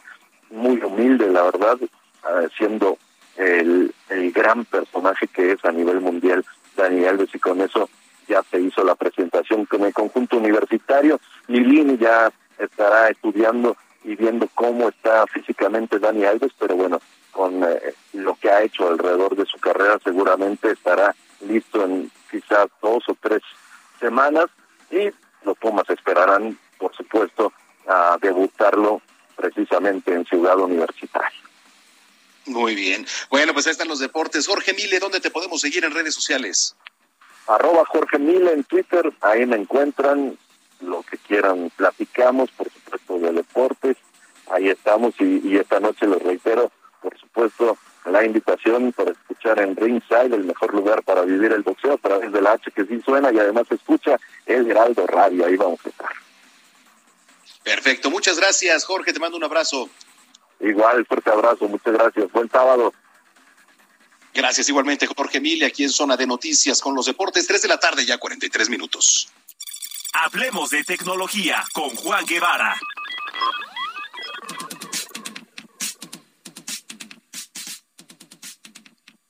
Bueno, pues directamente nos conectamos hasta la ciudad espacial. Está mi querido Juan Guevara ya en la línea telefónica con lo mejor en tecnología. ¿Cómo estás, Juan? Mi queridísimo Manolo Zamacona, 40 grados centígrados por si aquellos pensaban que teníamos frío de este lado de la frontera. Bueno, 40 grados. Hay nomás que digo. Qué barbaridad. 40 grados aquí uno quejándose. 40 Pero ahorita te grados voy a decir. centígrados. No, no, no, está, está brutal, ¿eh? La, la temperatura ya en, en Houston. No sé ni a cuánto estemos, ahorita te voy a decir, no, no he checado el clima, pero bueno, nada que ver, ¿eh? Nada que ver. Está bochornoso, sí, pero No, está bueno. muy nublado por acá. No, bueno, ahí les encargo. Así que si vienen para Houston, les recomiendo no los paños menores, porque eso los pueden arrestar bajando el avión, pero sí este, traigan, vengas ligeritos porque se está haciendo un calor grueso. Bueno, fíjate, mi queridísimo Zamacona, tú te has preguntado si alguna vez has querido borrar tu huella digital. Ándales. No, no, no me lo ni siquiera planteado, Juan. Bueno, fíjate, exacto, porque eres una gente buena. Pero lo que te quiero dar a entender es que la huella digital en el mundo de la tecnología se refiere al rastro digital. Todos tenemos una sombra digital, todos, absolutamente todos, no importa cómo se llamen, si sean eh, de edad o si sean chavos como nosotros, lo importante es que siempre dejan un rastro en el Internet. Y en ocasiones, en ocasiones, y dependiendo de la, de la circunstancia en la que estemos viviendo, en ocasiones es bueno desaparecerse del Internet. Es bueno borrar el rastro del Internet, ¿sí? Y eh, puede ser un tema de seguridad, puede ser un tema de, eh, de desconectarse un poco, puede ser un tema de búsqueda de trabajo. Hay, hay trabajos específicos que requieren que se elimine toda información del Internet. Casos específicos, por ejemplo, es gente que trabaja en las fuerzas del orden, ¿sí? gente que trabaja en, en el aspecto militar, gente que trabaja en el tema de inteligencia, es decir, hay ciertos trabajos que requieren la eliminación completa, constante de los rastros de Internet. Pero para la gente común y silvestre como nosotros, o por lo menos como yo, ¿qué es lo que se tiene que hacer para desaparecerse del Internet o limitar nuestro rastro digital? Bueno, en primer lugar, eh, es importante que si ustedes tienen algún tipo de red social y quieren eliminar su presencia de Internet, lo primero que tienen que hacer es desactivar, ni siquiera eh, eh, dejar de publicar, es desactivar y borrar todas las redes sociales, todas las que tengan. Entonces, esto es importante, ¿por qué? Porque los buscadores de Internet sacan mucha información de las redes sociales. Cada una de las redes sociales tiene aspectos de privacidad que se puede limitar lo que Google o otros, otros buscadores de Internet eh, sacan de las redes sociales, pero en general las redes sociales es algo que se tiene que eliminar al 100% si quieren desaparecer del Internet o eliminar su rastro a lo mínimo indispensable. Número dos, hay una cosa que se llaman brokers de datos, es decir, revenden su información cada vez que se registran a un registro de algo, cada vez que hacen una compra en Amazon, cada vez que buscan a alguien en Facebook, cada vez que ustedes ponen información de ustedes en el Internet, la está recibiendo un revendedor de datos y eso lo publica el Internet. Entonces, el primer paso para eliminarse, más bien el segundo paso para eliminar su presencia de Internet es hacer una búsqueda de ustedes en Google y entonces van a ver que los diferentes sitios empiezan a dar información de ustedes. Hay que hacer un proceso manual en donde a cada uno de esos sitios hay que contactarlos y eliminar sus datos personales para que dejen de aparecer en el Internet. Eso es número dos. Número tres, si tienen cuentas de Amazon, sobre todo de Amazon, es importante eliminarlas. número cuatro, hay que borrar las cuentas de correo electrónico que no utilicemos. Y si quieren eliminar su rastro de Internet, hay que utilizar cuentas que no sean Gmails, por ejemplo, ¿no? O Hotmails, o Outlook, o Yahoo. Todas esas cuentas, pues, obviamente, crean directorios de correo electrónicos, ¿sí? Y entonces, bueno, la gente los puede encontrar de esa manera. Una red social por excelencia que publica obra, este, obra y vida de ustedes en el Internet es LinkedIn. Aquellos que tienen este, una cuenta en LinkedIn buscan su nombre en Internet y normalmente lo primero que aparece es su red social si tienen Twitter y segundo o en tercer lugar va a aparecer su perfil de LinkedIn, que tiene lugares donde han trabajado, su carrera profesional, etcétera. Entonces es importante eliminar el perfil de LinkedIn. Y luego hay, hay servicios de Internet que permiten una limpieza profunda en lo que se llama el dark web, que es, es la red no visible del Internet, y eliminar cualquier tipo de eh, venta de datos a través de revendedores de datos. Los servicios hay muchos, los pueden buscar en Internet, pero esencialmente lo que hacen es por una renta mensual, por una cantidad de 9, 10 dólares mensuales, existen procesos manuales de personas que buscan constantemente sus datos en Internet y los empiezan a borrar, los eliminan. Eh, y esto no solamente permite que se borre el servicio, el servicio o su, su rastro en Internet, sino que se mantenga anónimo. Una cosa muy importante es que si ustedes utilizan, por ejemplo, navegadores de Internet como Google, eh, o Firefox, o Safari, siempre lo hagan en modo privado, en este caso se llama una ventana incógnita, eh, de manera que su identidad esté protegida a la hora que estén navegando en Internet.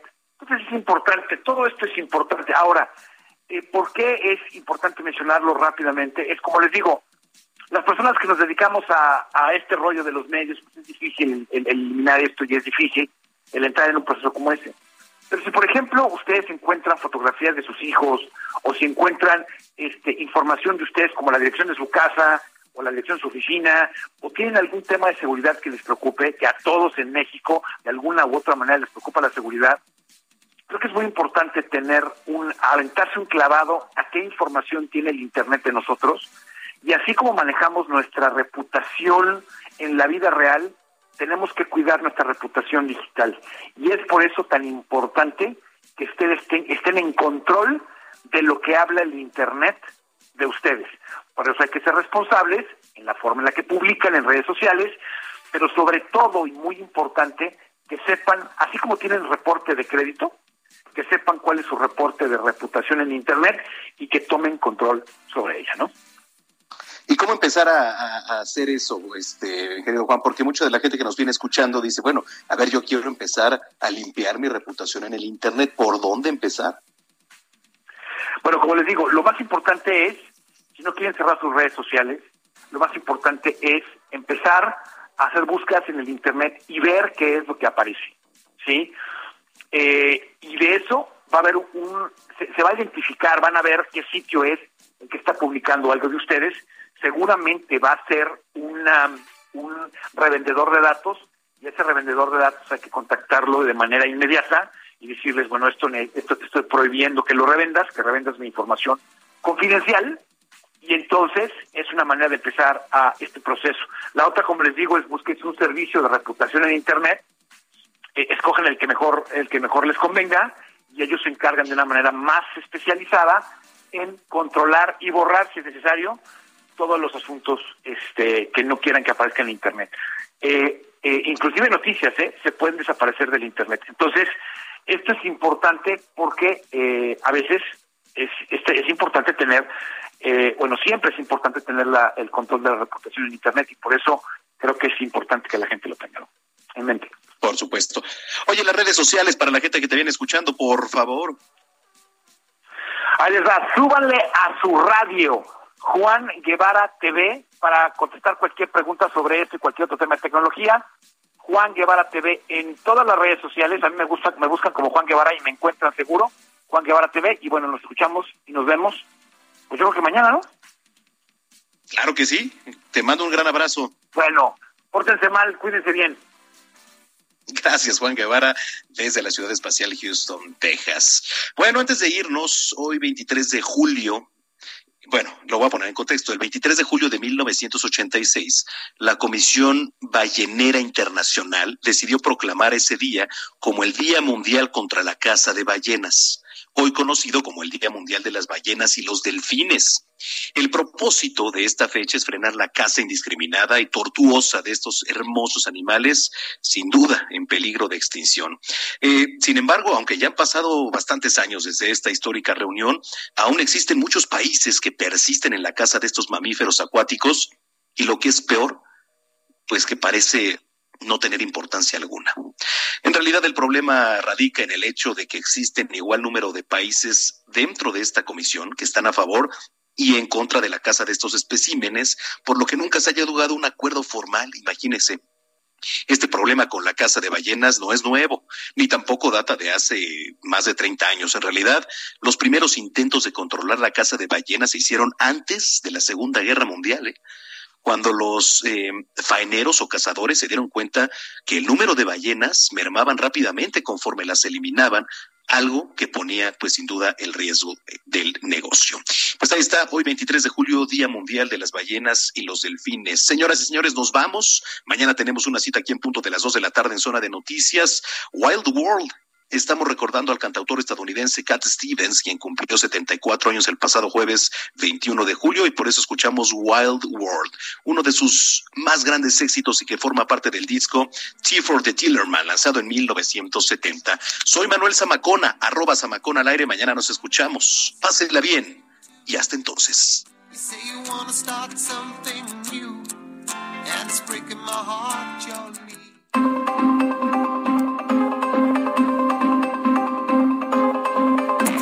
El Heraldo Radio presentó Zona de Noticias con Manuel Zamacona.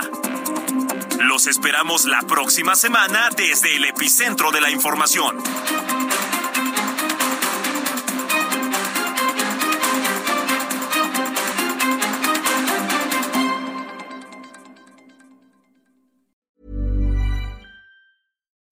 Would you like to look five years younger? In a clinical study, people that had volume added with Juvederm Voluma XC in the cheeks perceived themselves as looking five years younger at six months after treatment. Look younger, feel like you. Add volume for lift and contour in the cheeks with Juvederm Voluma XC. Reverse signs of aging by adding volume to smooth laugh lines with Juvederm Volure XC. For important safety information and to find a licensed specialist, visit juvederm.com. That's J U V E D E R M.com. Not for people with severe allergic reactions, allergies to lidocaine, or the proteins used in Juvederm. Common side effects include injection site redness, swelling, pain, tenderness, firmness, lumps, bumps, bruising, discoloration, or itching. There's a risk of unintentional injection into a blood vessel, which can cause vision abnormalities, blindness, stroke, temporary scabs, or scarring. Talk to a licensed specialist to find out if it's right for you.